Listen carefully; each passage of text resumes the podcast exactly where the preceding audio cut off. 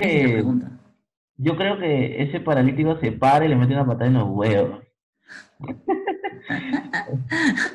O amigos, hablando de Qué paralíticos. qué descaro para tener ese, ese, ahorita, ese programa. porque pues. ahorita vamos a tener que empezar. ¿Quiénes, desde su punto de vista socialistas, estudiamos y definimos el problema del indio, hermano? ¿Qué me estás leyendo, amigo? Vamos a Estoy leyendo el problema de la tierra. Causitas, Ah, ay, ¿Qué fue? amigos, ¿me escuchan? Vecino. ¡Vecino! Llegó la fruta, vecino. A sol el kilo de papa. Ah, solo aquí le papa. bueno, buenas a todos, somos Radio San Lorenzo, aquí en la región Chalaca, las Nike. ¿Cómo están todos? Estimados compas, repórtense pues amigos. Hola. Hola. Hola. Oli. Hola, Oli, ¿qué fue? Ya, ¿cómo están? Ah, Ya está haciendo su frío, ¿no? ¿no? Hello. Sí, sí, ya hace Sí. frío. Como siempre, este es el podcast menos dinámico de la FM y el Internet nacional. Tenemos, Así empieza siempre. tenemos frío, más ¿no? ¿Cómo es el No clima? ¿Qué pasó? Presentar. Está bien. Tenemos más problemas que virtudes. El sonido no se escucha bien, nos montamos encima de esta voz, las, las intros no nos salen y no sabemos cómo moderar este grupo. Así que, gente de, de habla hispana, esto es lo que hay. Madrugada Chalacas ha llegado a ustedes nuevamente. Buenas tardes con ustedes. Estamos acá con el equipo de Madrugada Chalacas. Oye, mejor que suene como Parado sin Polo. Cuando iniciamos Parado sin Polo suena mejor. No, pero no tiene madrugada Chalacas, pero lo, lo estamos No, grabando ahorita a es- las 5 y 56. Son radio, es Radio San Lorenzo, causa. Y hoy día es la CCU, cómo se mueve el movimiento, pues. ¿Cómo se mueve el ¿Cómo se mueve? movimiento? En este momento me voy, ¿ah? Me voy, me voy, ¿Cómo se mueve el me movimiento? voy. Es la, la moderadora natural. ¿ah? El movimiento es. ¿Cómo se mueve el movimiento? Pero hay que presentarnos, pues. Ustedes decidir. si De los creadores, Auca, presentarnos. ¿Qué? Tú ahí eres, ¿ah? Dímelo. de los creadores de Siéntelo para que lo puedas sentir. ¿Cómo se, cómo se mueve el movimiento? Con Janet Barbosa. Y hay que presentarnos, pues. La que dijo el pachotada soy yo, mi nombre es G. Santos, 26 años, soy de Callao, Bellavista. Ya. Yo soy, Dígalo, pues, dígalo. yo soy, yo soy Gabriel, también de Bellavista, tengo 28 años y me gusta el ceviche. Buenas, soy Jopeco, tengo 29 años y pertenezco a CCU. Ya voy a hablar yo. Yo soy eh, Camila, tengo 22 años y vivo en La Peroli. La diabla, la diabla. Qué vergüenza. Yo soy Darío, Bueno, este, yo. vivo en Callao, Darío, habla, habla. vivo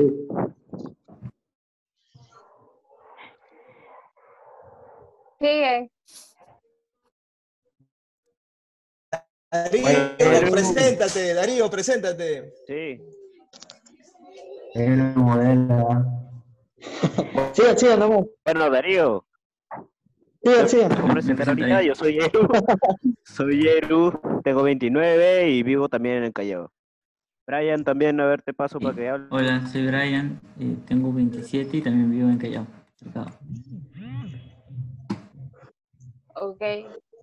Entonces, comenzamos. Pues este capítulo es acerca de la CCU, de la comunidad Callao Underground, de cómo empezó.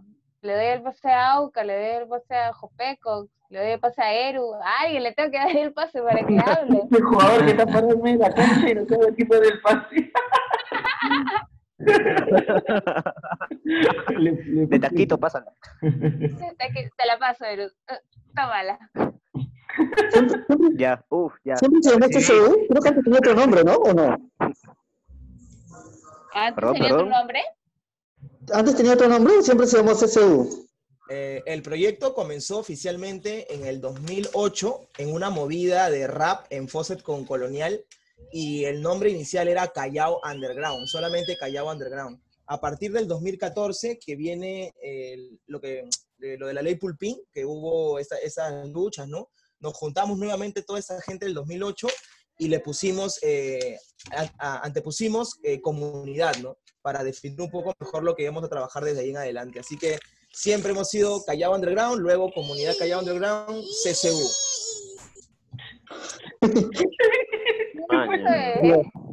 Pero siempre, siempre ha sido, este, o sea, desde, ini- o sea, siempre ha salido desde el tema del hip hop y de la calle, ¿no? O sea, Callao Underground, siempre así, eso es más o menos su feeling, o más o menos, cómo, cómo más o menos se ha iniciado más el, el flavor del de Callao Underground, ¿no? Eh, claro, Callao, Callao Underground, cuando estábamos en el 2008 haciendo las movidas. Esperen, este, esperen, hay un bebé llorando. Sí, es mi hija. Ay, Bienvenida al podcast. Bienvenida al podcast. Hola, hola, di hola. Hola. Estaba pasando caleta, ¿sí? ¿no? Todo el mundo está entendiendo cómo era el... que nada, ay, Esa esa es la introducción, mano. Ahí está tu introducción. Introducción. Recontra random, ¿viste?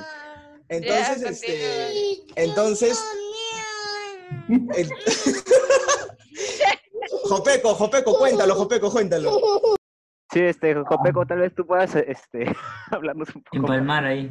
Sí, tal vez Este, completar ya, miren, yo también, este, escúchame, yo llegué en el 2015 ya, pero sí, o sea, oía de la movida en el 2008 porque justamente a la par, en el año 2007 ah, también había una movida de, de lo de Rock Callao, que se formó justamente en la misma avenida, pero esta fue en, en, Colonial con, con Santa Rosa, y la movida 2000 del 2008 de hip hop se fundó en, en con, Colonial, sea, un par de calles más arriba.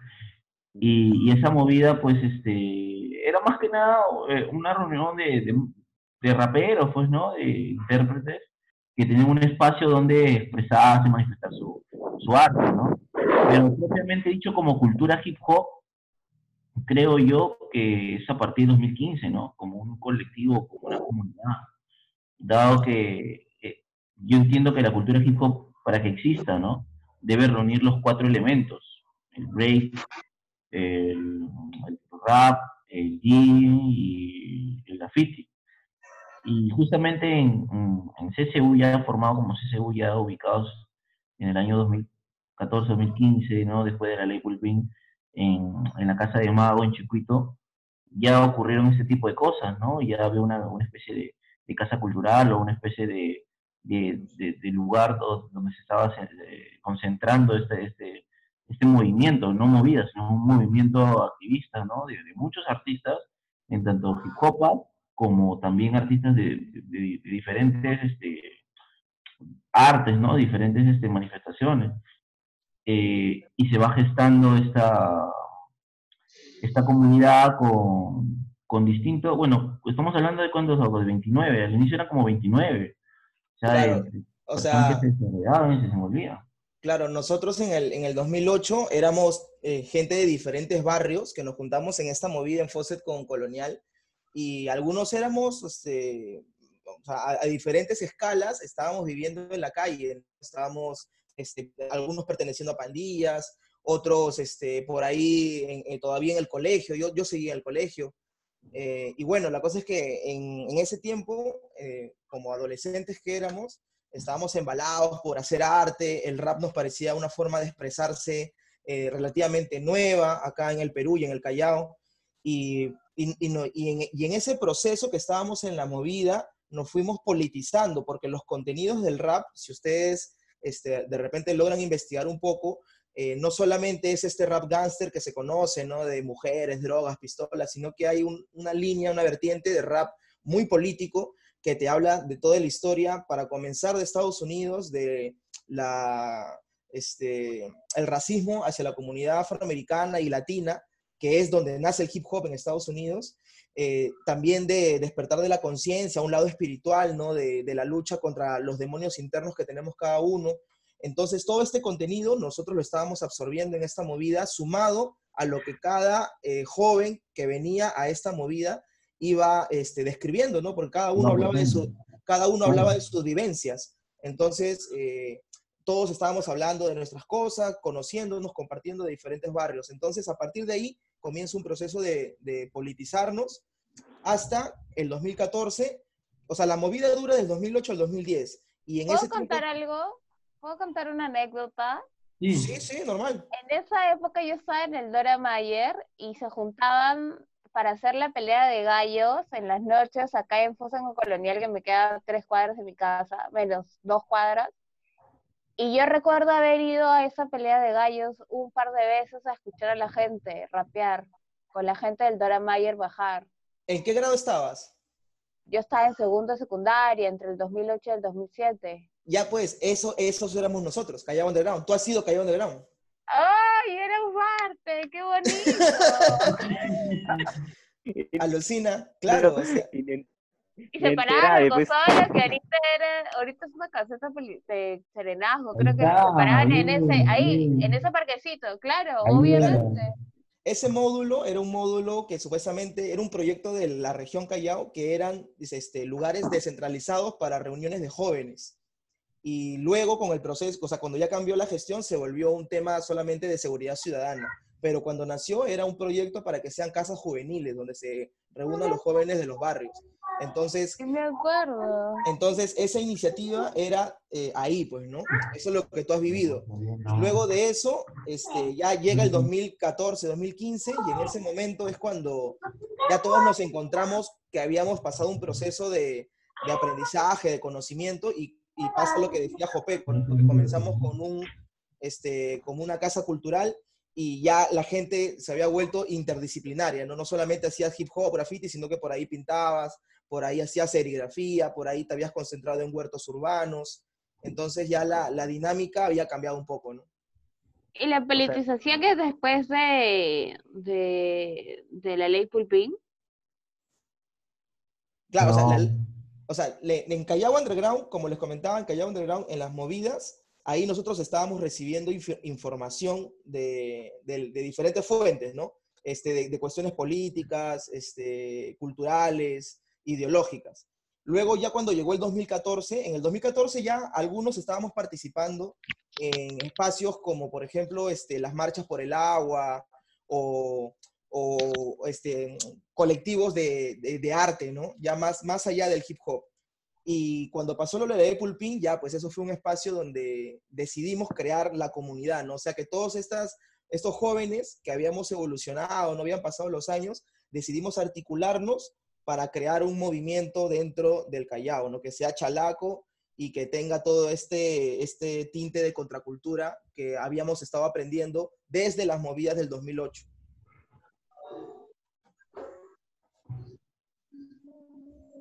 Mm, interesante, bastante interesante. Porque yo estuve en la marcha de la ley Pulpín, pero en el bloque feminista universitario. Y sabía del bloque hip hop. Y sabía que en el bloque hip hop se juntaba gente de hip hop no solamente del Callao, sino de otros barrios, de otras zonas, ¿no? Claro, Sí, como los de San Miguel también, que son unos de los que también se les nota bastante, que están por la Marina, creo. No sé si, si con- llega- han llegado a batallar con ellos o algo. Claro, este, hay, hay dos, ahí hay dos, dos cosas diferentes, ¿no? Una es el bloque hip hop. El bloque hip hop nace de la fusión de otros colectivos de hip hop organizado, así como la comunidad Callao Underground. Habían este, colectivos, por ejemplo, en ese tiempo que se llamaba Zona Liberada, que es uno de los primeros de colectivos de hip hop organizado, que también está integrado por, estaba, estaba integrado por algunos chalacos, ¿no? Que habían pertenecido a Callao Underground eh, este colectivo era del RIMAC. Entonces, este colectivo es el que más ha difundido de repente en esos años el tema de que los hip hopas, la gente que hace hip hop, nos organicemos. Y por eso nacen otros colectivos en diferentes lados, ¿no? Este, Invasión, Invasión Pantera, este, La Pobla 94, Rubin Cancho, SMP 031, que es de San Martín de Porres. Entonces el bloque hip hop lo que hizo fue agrupar a todos estos colectivos de hip hop organizado en un solo bloque que salga a marchar para la, deroga- la- la derogación de la ley de explotación juvenil. Y también sumaba a los independientes. Lo, lo que era interesante de este bloque hip hop era de que, esa- era, como, como somos menos quemados, ¿no? O sea, tenemos bastantes influencias, por ejemplo, de los Black Panther, nosotros teníamos una formación muy estricta donde no permitíamos que nadie que no fuera de nuestro entorno hip hop o que nosotros conozcamos entre a esta, a estas filas, ¿no? Cosa que sí sucede de repente en otros bloques, este, por ejemplo, en el estudiantil, que por ahí alguien se mete, o en el bloque, no sé, Sí, de, claro. algún, de algún partido político. Nosotros nos cerrábamos, nos mirábamos las caras todos, nos tomábamos, nos tomábamos del brazo y avanzábamos todos como un bloque, ¿no? Y nosotros marchábamos, si no me equivoco, en la, o sea, en la línea, en la primera línea de avanzada con todas las universidades, pues nosotros íbamos con San Marcos, con Villarreal y con, otros, eh, con otras universidades. ¿no? Y lo otro que comenta Eru es lo de las batallas de rap. Y no sé si Jopeco de repente puede hablar un poco de eso, de, de qué son las batallas y, y en qué espectro están ahorita de, de la movida hip hop. Claro.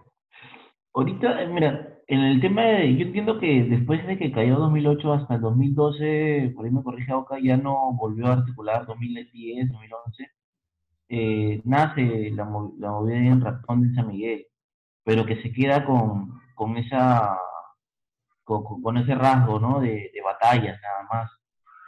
Lo que sucedía en Lima era otra cosa que se llamaba organizado, ¿no? O sea, eh, bueno, como les vuelvo a recalcar, el tema del, del hip hop como cultura habla pues de, un, movimiento activista, ¿no? De, hacer intervención en el barrio, ¿no? De, unir al barrio y de, y de alguna manera u otra denunciar lo que ocurría o, lo que estaba sucediendo en, los barrios, ¿no? Que había venta de drogas, había eh, este, estallado, entonces todas esas denuncias se manifestaban en las letras, en los grafitis, en el baile, eh, etcétera. Entonces, pero la otra parte era la parte pues mer- mercantilizada de, lo que era el rap, pues, ¿no?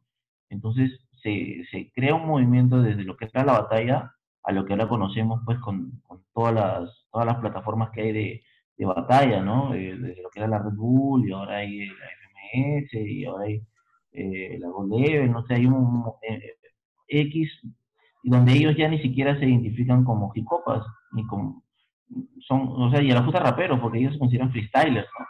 Se consideran hasta deportistas. O sea, esto sale en el, en el diario El Deport.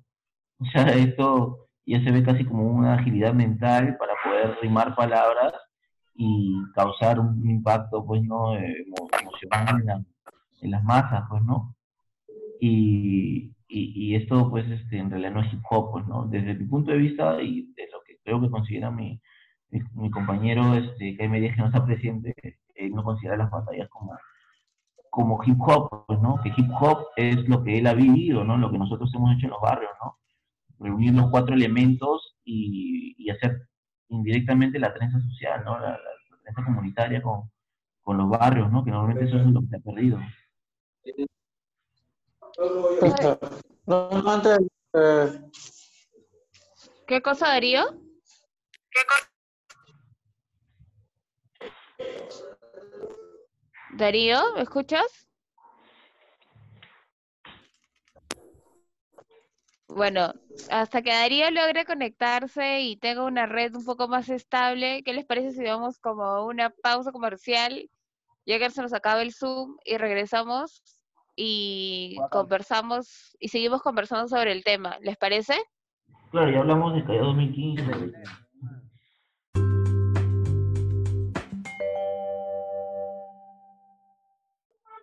El celular ahí. Ya, Darío, lánzala.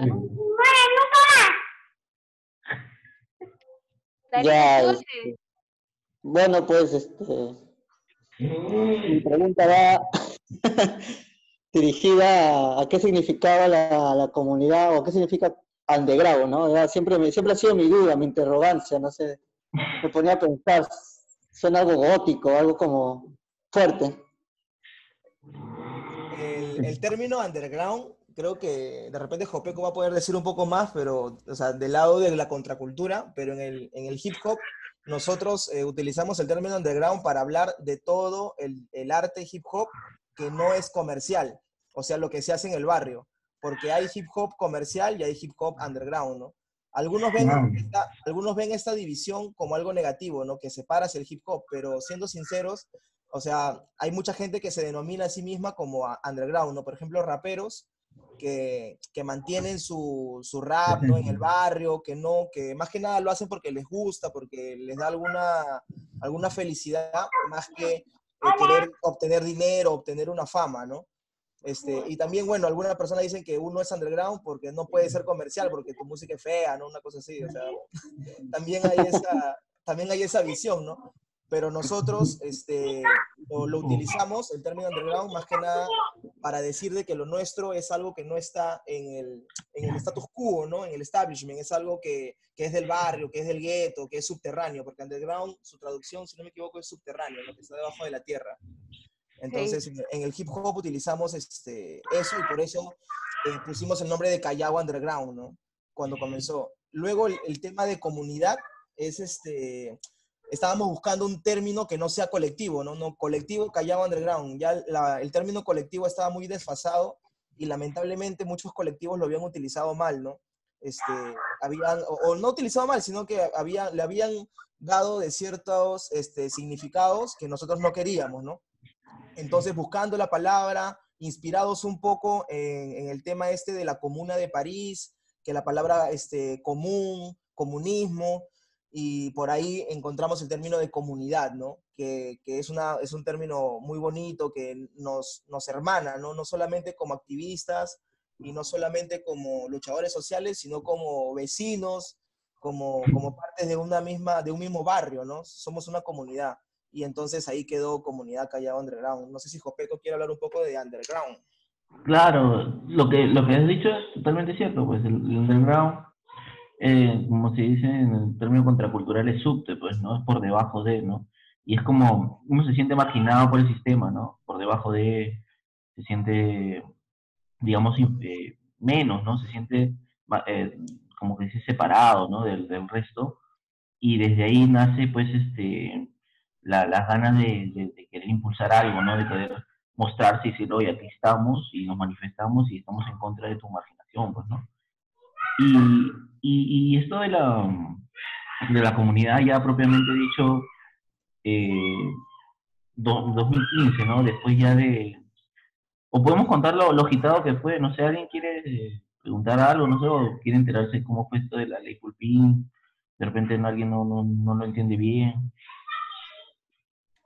Justo tomando lo que decía este Darío, preguntas, por ejemplo, eh, imaginemos que, que por ahí ya la gente de alguna manera este, ubica las acciones de, de comunidad Callao Underground y de alguna manera llega a más gente. ¿En algún momento dejaría de ser como underground porque ya te conocen o no tiene nada que ver con que te conozcan o no?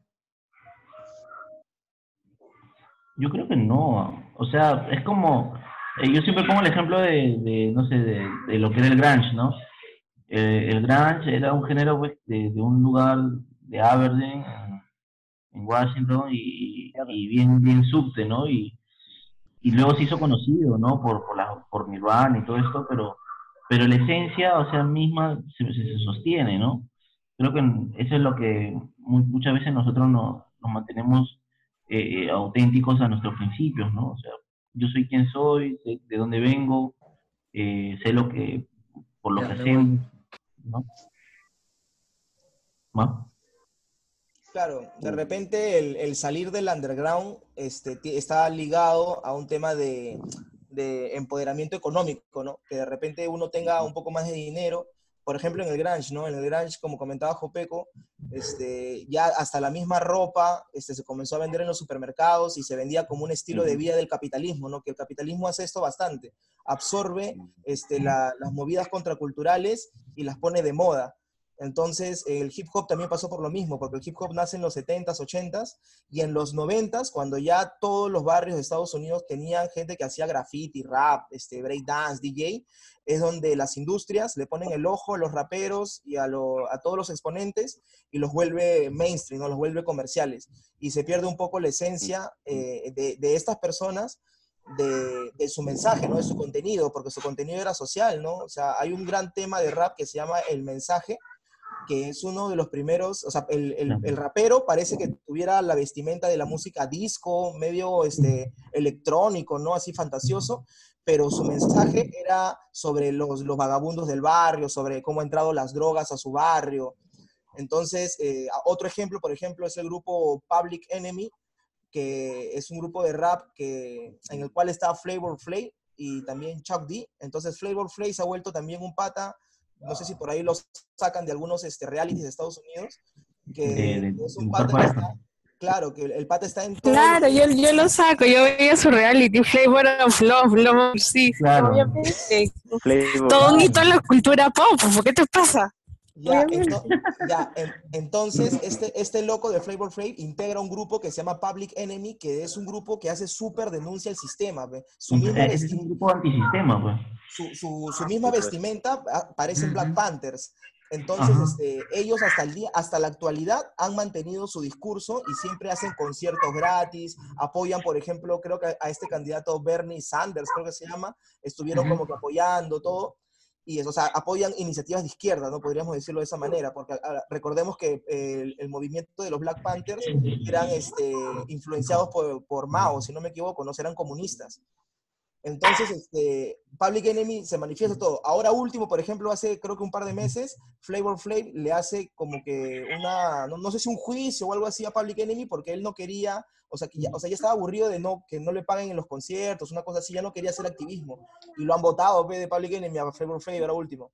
Porque ya el pata, No el pata- el pata está demasiado comercializado, pero el pata ya está demasiado en la industria y está preocupado por su billete más que de repente por ahí mantener la ideología con lo cual comenzó su proyecto. Claro, eh, ya, ahí es donde se pierde la identidad underground y eso es lo que también se conoce como ser absorbido por el sistema, ¿no? Y, y el sistema te absorbe, ¿no?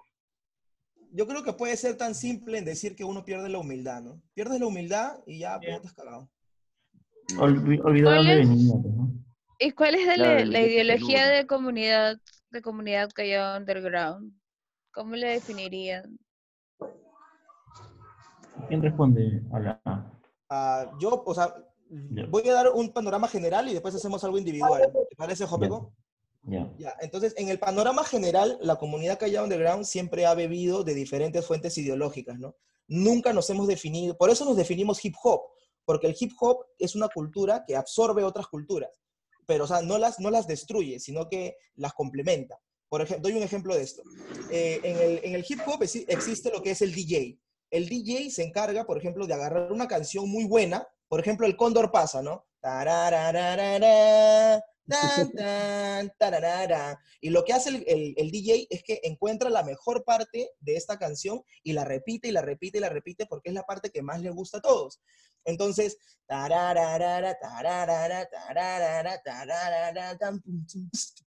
entonces, y ahí comienza a fusionarlo, ¿no? Entonces, eso se llama sample, samplear, agarrar lo mejor de una canción y repetirlo infinidad de veces para que la gente pueda bailar. Entonces, nosotros hemos adoptado esa como filosofía sample de agarrar lo mejor de diferentes ideologías y sumarlo a la comunidad. Por eso tratamos siempre de mantenernos como organización hip hop.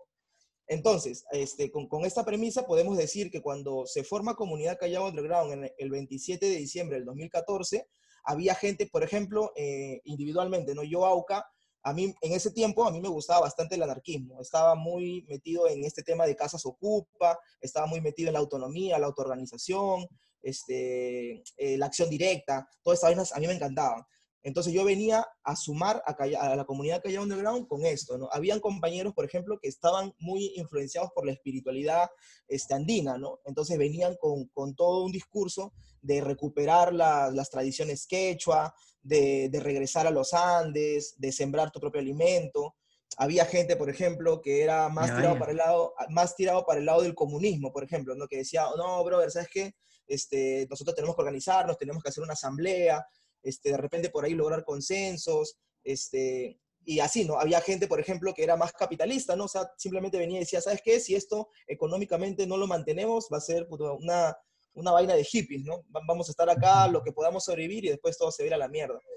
Entonces, eh, todas estas ideas eh, convergieron dentro de este espacio y, y, o sea, siempre respetándolas todas, pero tratando de, de sacar, o sea, de, ¿cómo, ¿cómo se puede decir eso, no? Como repensar lo, lo que ellos saben y tratar de acomodarlo a algo nuevo dentro de la comunidad. Lo mejor de cada cosa, que nosotros lo hemos definido como samplear, ¿no? Jopecos. Mm, Ya. Y a raíz de Montana hop. ¿Qué? Nada, nada, chiste- un chiste tarado que iba a soltar, suelta, suelta.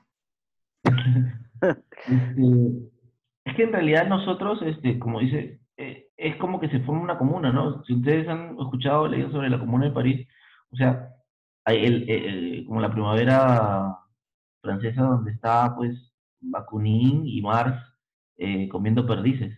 Entonces, igualito era esto, ¿no? O sea, había un, mientras haya una, un objetivo por cual luchar, teníamos un, un enemigo eh, declarado que es el, el- el sistema, o sea, lo, lo cultural, lo colonial.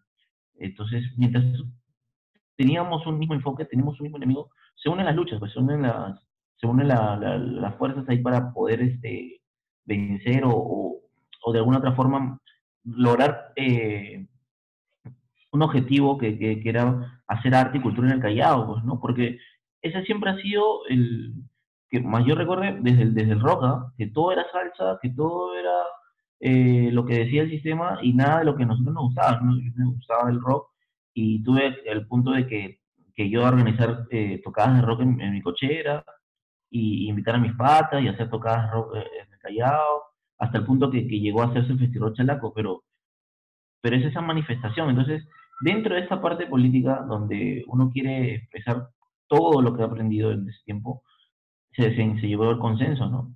Y la política dentro de los espacios, ya hablando de colectivo, eh, es bastante, es un ejercicio bastante nutritivo para, para las organizaciones juveniles, ¿no?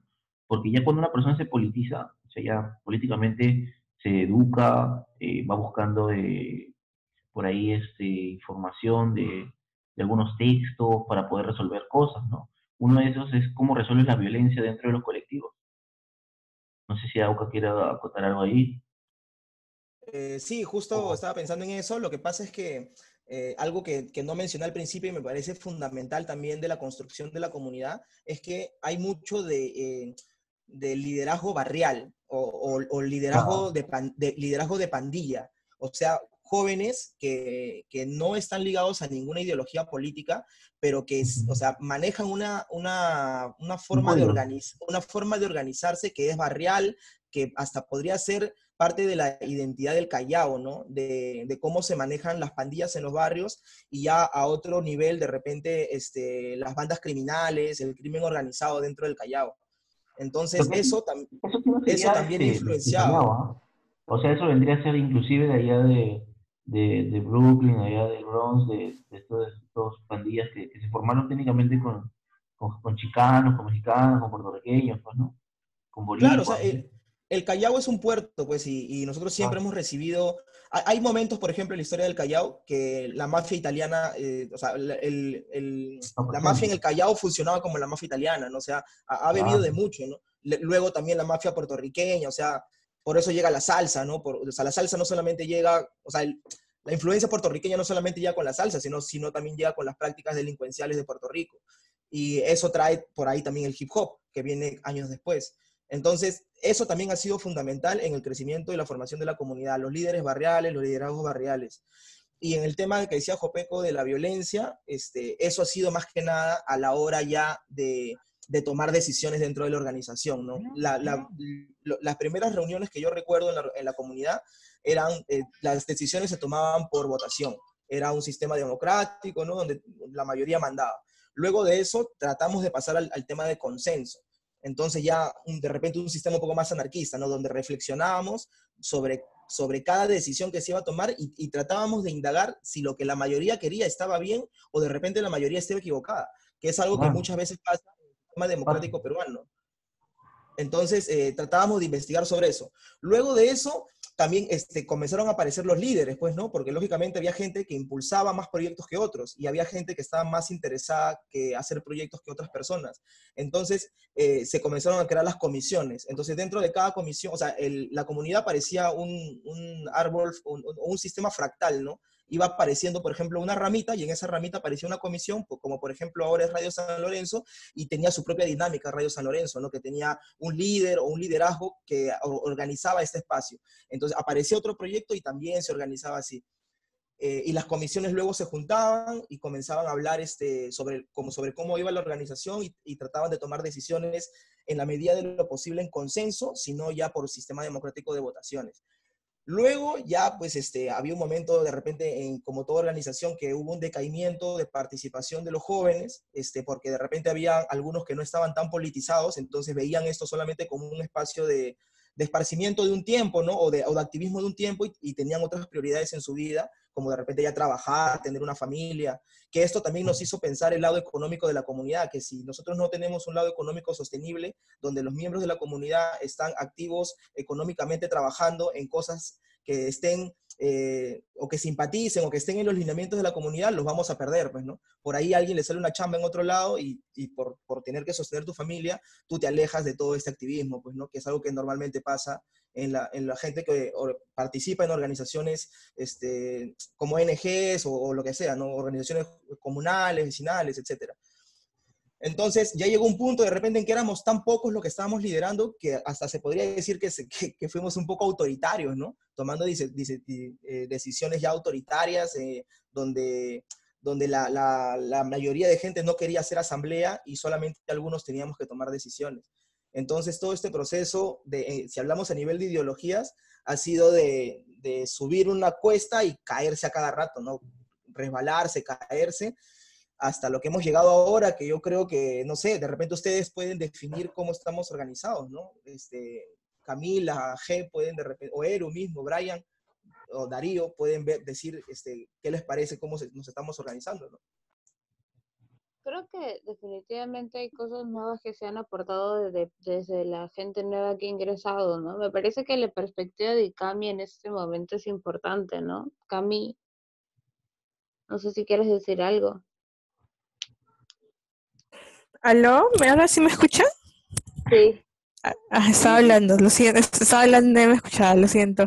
Este, no, después de escuchar todo lo que ha dicho Gabriel, sí, estoy de acuerdo. Me, me gusta mucho esta mística que trae la palabra comunidad, ¿no? Y yo como que estos días lo he podido ver, digamos. O sea, he estado pensando también eh, cómo repensar el significado de comunidad, ¿no? Y cada, cada apor- el aporte que pueda dar cada persona que está convencida en construir un espacio como lo como estás construyendo comunidad y eso es lo que he ido viendo. He estado viendo en los últimos meses que fácil he estado más metida.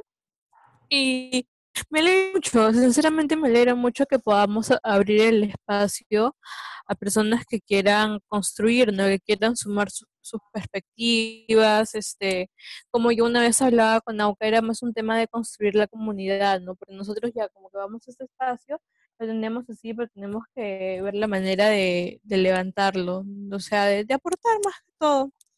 ¿Eso está bien o quieren que les diga algo más? ¿Otro flor o está bien eso? A, a mí me Oye, gusta. yo Sí, siento como que sí. de, Está buena, levantarnos, Está o sea, buena. o sea, levantarnos, o sea, no ves, no ves caído, no ves medio caí. No, ¿Cómo? no, no, no me refiero a que, ay, qué asco, ¿qué estás hablando? No, este, me refiero a, a el hecho de si tenemos un espacio al que, al que, po- que podemos sacarle todo el potencial, hagamos eso, pues, ¿me entienden? Y eso lo, lo podemos hacer, este, eh, organizando cosas que el propio, el, el mismo hecho de generar este tipo de espacios de diálogo eh, aporta bastante. Ahora sí me entienden. Sí, yo, Claro. yo creo que lo que quiere decir Camila es de que, o sea, tenemos un gran potencial para hacer muchas cosas más de lo que estamos haciendo hasta ahora, ¿no? O sea, siempre, siempre hay esa, esa ambición de poder hacer más cosas de lo que estamos haciendo ahora. Y yo creo que eso también ha venido con, con el ingreso de G. G, no te me escapes. ¿Qué, qué piensas tú? ¿Cómo ves la organización ahora?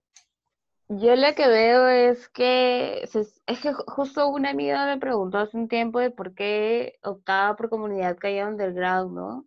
Y no otro Claro. colectivo más feminista o un colectivo completamente LGBT, ¿no? Y yo le Claro, un decía que la inclusivo. Ajá, yo le decía que la dinámica es completamente diferente porque desde comunidad Callao Underground se trabaja desde lo barrial, ¿no? Que es algo nuevo para mí trabajar desde mi barrio, trabajar para mi barrio, trabajar por mi barrio también, ¿no? Y trabajar con gente de mi barrio, ¿no? Que es algo diferente y nuevo que me aporta a mi propio crecimiento como persona y como activista, ¿no? Y aparte porque sentía que era un, un- que había entrado justo en el momento en el que Comunidad Callao está en un proceso de, de reconstrucción, entonces mis aportes iban a ser tomados en consideración, ¿no? No iban a haber, o no creía que existía esta jerarquía de estas personas, por tener más tiempo, son las que van a definir la situación, sino es como un conglomerado de las cosas que vamos sumando y qué sé yo, ¿no? Claro. Eh, eso me parecía súper importante, súper eh, genial y eso le asociaba mucho a la idea también de la comunidad, ¿no? De cómo construyes comunidad, de cómo creas la comunidad, ¿no? Por eso es que, que ahora lo siento así, ¿no? Ahora yo siento que hay como una rama un poco más feminista, tal vez un poco con diversidad sexual, que se está tratando de, de entrar un poco, ¿no? Este, o sea, sí, eh, todo lo que han ingresado han oxigenado la comunidad. Le han dado este oxígeno. Claro. En el sentido que, que, mira, nosotros no, no podemos, no podemos contar eh, todo por falta de tiempo, pero, pero me encantaría que, que pudiera eh, contar más, ¿no? Pero eh, Aucas bien lo sabe, hemos sobrevivido a, a, a- a oleajes bien fuertes que la comunidad ha quedado, pero este, peor que antes, ¿no? Y, y, y, esta última oleada, o sea, el último rezago de que quedó nosotros, la rompen, ¿no? Y, y al punto en que, que han venido ustedes a, a darle oxígeno, ¿no? A veces, como dice, por fuera se ve que la comunidad es, es como, es grande, ¿no? Tiene un, un espectro bien grande, ¿no? Porque es un trabajo, pucha, ¿qué les digo? Desde el año 2014, desde el primer momento hasta, hasta la fecha, incesante, ¿no? Incesante. Eh, activismo, movidas, eh, haciendo eh, gestiones, haciendo conversatorios, yendo a universidades. eh, o sea, la comunidad no ha parado, la comunidad no ha parado, no ha parado, no ha parado. Ha sido eh, un, soldado valiente que ha estado yendo, yendo, yendo a la guerra, pero en un momento en que ya pues le cayó su, su plomazo como a Oca, pues, entonces Basura. Entonces te, quedas, te quedas ahí, ¿no? Este, meditando sobre la vida, pues, ¿no? Porque de verdad, chicos, este, gracias, ¿ah? gracias por, por todo el, el punche que le meten y, y el respeto que le tienen a la comunidad por, por lo que también es, ¿no? De verdad, gracias.